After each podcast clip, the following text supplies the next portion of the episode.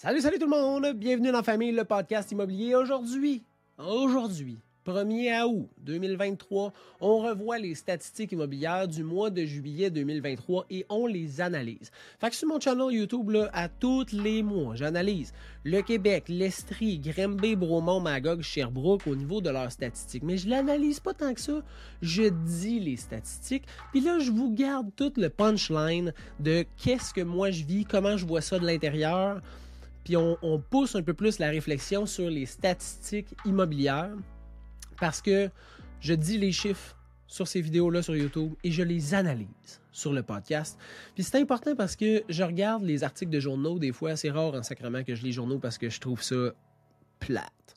Mais euh, quand je les lis ou que je vois ça passer, euh, je trouve tout le temps qu'ils prennent une statistique, puis que là, ils vont, la sortir. À vrai dire, ça va genre être marqué, là, l'immobilier perd des plumes, 30% euh, moins de ventes. Puis là, l'article commence par genre Saint-Étienne, des Dwidge, de je sais pas où. Puis là, tu fais comme, OK, mais tu sais, ils ont pris une petite région où la statistique était super forte super frappante, ou des fois c'est juste comme Montréal, mais Chris, Montréal ne représente pas tout le reste du Québec. Là. Moi, je suis des cantons de l'Est, je te confirme que ma réalité en immobilier est vraiment pas la même qu'à Montréal. Fait c'est pour ça que je veux analyser les statistiques immobilières avec vous. Et là, aujourd'hui, on va se parler de ça. Premièrement, le taux d'intérêt actuellement est fucking élevé. Hein?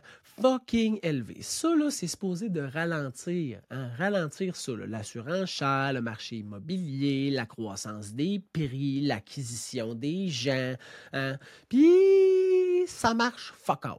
Ça marche peut-être pour bien des affaires, mais ça marche pas pour l'immobilier. Pourquoi je te dis que ça marche pas?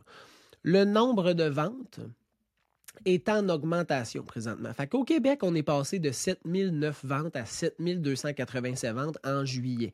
Ça veut dire qu'on a eu un mois de juillet plus intense que l'an passé. Hein? Ce qui est une, belle augmentation. Pourtant, dans les journaux, ce qu'on lit, c'est que le marché, ça va pas bien. Là, là, ça perd des plumes. Non, on gagne des plumes.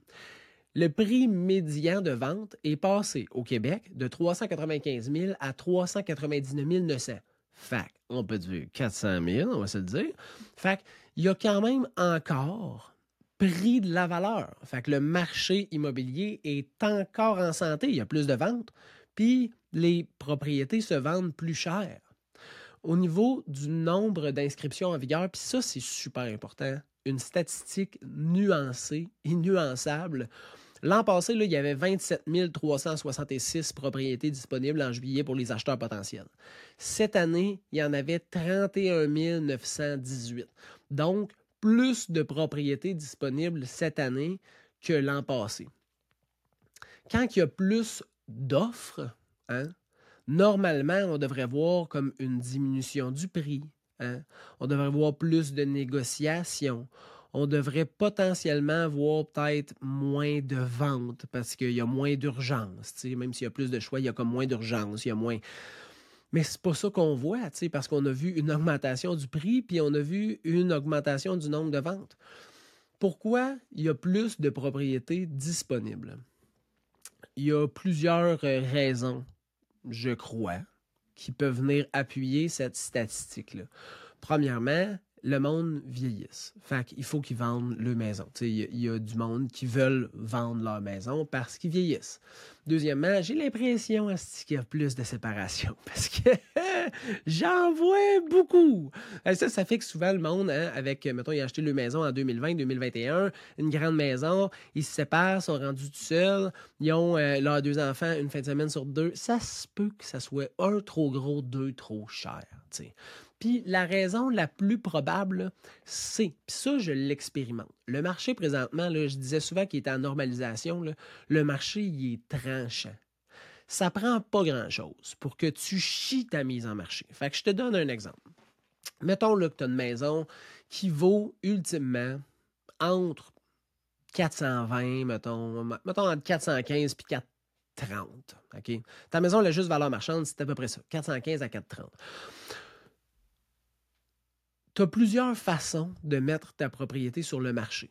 Tout dépendant de tes besoins, tout dépendant de tes attentes, de ta gestion du risque et de l'anxiété qu'une transaction peut créer, tu as plusieurs façons que tu peux gérer ta transaction.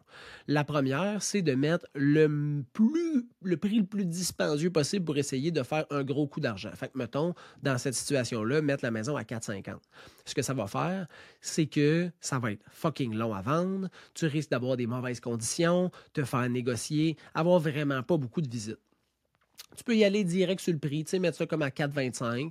Puis là, tu vas avoir, somme toute, des visites, probablement un petit peu de négociation sur la vente de ta propriété, parce qu'au Québec, en moyenne, les maisons se vendent à 97% du prix affiché.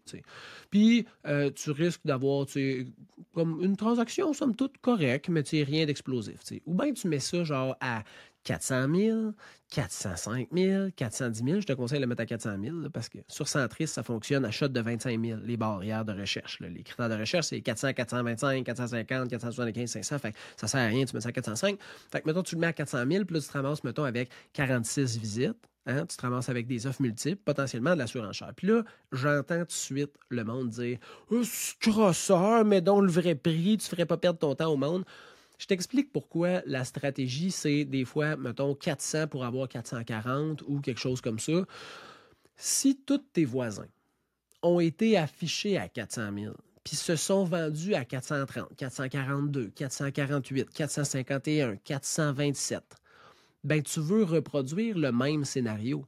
Eux ont été affichés à 400, ont vendu, mettons, en moyenne à 440. Ben tu ne vas pas t'afficher à 440 parce que c'est plate, là, mais tu n'auras pas de visite tu n'auras pas de visite. Parce que le monde, ils s'attendent à l'assurenceur, ils s'attendent à ce qu'il y ait beaucoup de visites. Fait qu'ils vont peut-être même pas t'appeler, même pas aller visiter parce qu'ils vont dire, mais à 440, tu comprends bien qu'on ne pourra pas se le permettre s'il y a de l'assurenceur à 480, fait qu'on n'ira même pas visiter. Fait que t'es aussi bien d'utiliser le même scénario que ce qui s'est passé dans les six derniers mois dans ton secteur, puis de t'assurer, statistiquement parlant, de pouvoir répliquer, répéter ce genre de transaction-là. Et ça, c'est ce qui fait l'augmentation du nombre de propriétés sur le marché. Parce que les propriétaires, pas tous, mais les propriétaires, en général, ont vraiment envie de vendre leur maison chère. Puis ça, je le comprends, mais cher, pas cher, mettons, par rapport à 2019. Cher là, là, là par rapport à demain, par rapport à hier, par rapport à l'année passée, par rapport au voisin, par rapport à son beau-frère. Le monde, ils veulent vendre leur maison cher. Mais tu sais, cher, c'est un autre style niveau. Ça n'a pas rapport. Là, là. Puis là, des fois, moi, j'arrive pour dire la juste valeur marchande, puis ils font comme, ouais, ben là, mon voisin, moi, il a vendu 4,75. Euh, oui, mais ton voisin a vendu en avril 2022. C'était le pic de la COVID. Ça se peut que ça soit pas la même chose. Puis, tu sais, ton voisin, il avait changé ses planchers, il avait refait sa toiture, il avait changé ses fenêtres, il avait peinturé, il avait fait le home staging. Pas toi, tu sais. Fait que bref, il y a les attentes des propriétaires. Tu vois que c'est un sujet que j'ai parlé souvent. Les attentes des propriétaires sont vraiment, vraiment élevées, ce qui fait qu'ils vont demander un prix qui est, somme toute, vraiment, vraiment dans le haut de la fourchette. Puis quand tu es dans le haut de la fourchette, là, dans le marché actuel, qui est très tranchant, tu risques de chier ta mise en marché, puis d'être obligé de baisser. Puis là, j'ai une, une propriété en tête, pas loin d'une propriété que j'ai vendue, bien, que j'ai un offre accepté présentement puis est passé de 450 à 440 à 430 à 420 à 415 à 380. C'est pas la bonne technique à utiliser de descendre en escalier. Tu fais ça comme juste si t'es bien pogné pour le faire. Là, là. Mais sinon, tu prends un prix stratégique statistiquement prouvé que tu es capable de réussir ta transaction avec ce prix-là puis tu te lances. Puis après ça, c'est la job ou bien ta job, ou la job de, du proprio, ou la job du courtier que tu vas engager de faire les actions pour la vendre. Mais si tu décides d'être dans le haut de la fourchette ou plus haut que la fourchette, ben il faut que tu t'attendes à ce que ça soit plus long.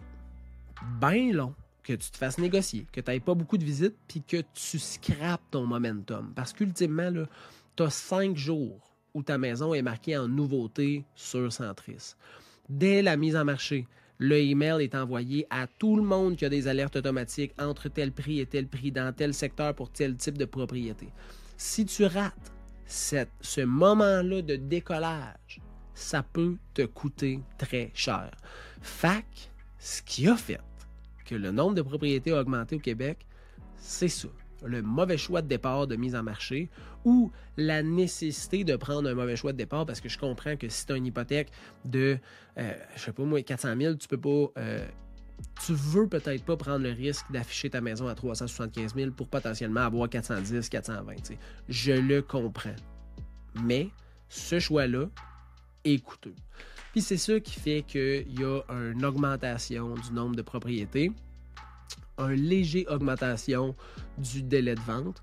Puis, ce qui est vraiment positif, c'est l'augmentation du prix médian, qui est passé de 395 à 400, l'augmentation du nombre de ventes, qui est passé de 7009 à 7287, malgré le taux qui est super élevé. Ça veut dire que le marché immobilier, présentement, il va bien. Il va bien. Tu peux rassurer ton marché. Il va bien. On va voir le mois prochain, on va voir l'année prochaine. Des fois, les gens me disent Ouais, pour les six prochains mois, la prochaine année, comment tu vois ça? Je vois pas ça. Dans le sens, je déteste faire des prédictions pour le futur, mais j'adore analyser les statistiques récentes du passé pour comprendre dans quoi je viens de, passer, puis est-ce confirmer ou me dire Non, mais j'avais pas la bonne vision dans le dernier mois. Mais normalement, quand tu analyses les faits régulièrement, sur une base, mettons, mensuelle, tu devrais bien t'en sortir, puis tu devrais savoir à peu près où tu t'en vas. Fait que si jamais tu as un projet immobilier puis tu as besoin de savoir où ce que tu t'en vas, tu peux me faire signe en m'écrivant sur info et ça va me faire plaisir de t'aider. Pour le reste, je te souhaite une super bonne fin de journée. Profite du reste de ton été, profite de tes kids avant qu'ils rentrent à l'école, profite de tout ça. Le mois d'août sera merveilleux et on va se revoir le mois prochain. Ah, ciao!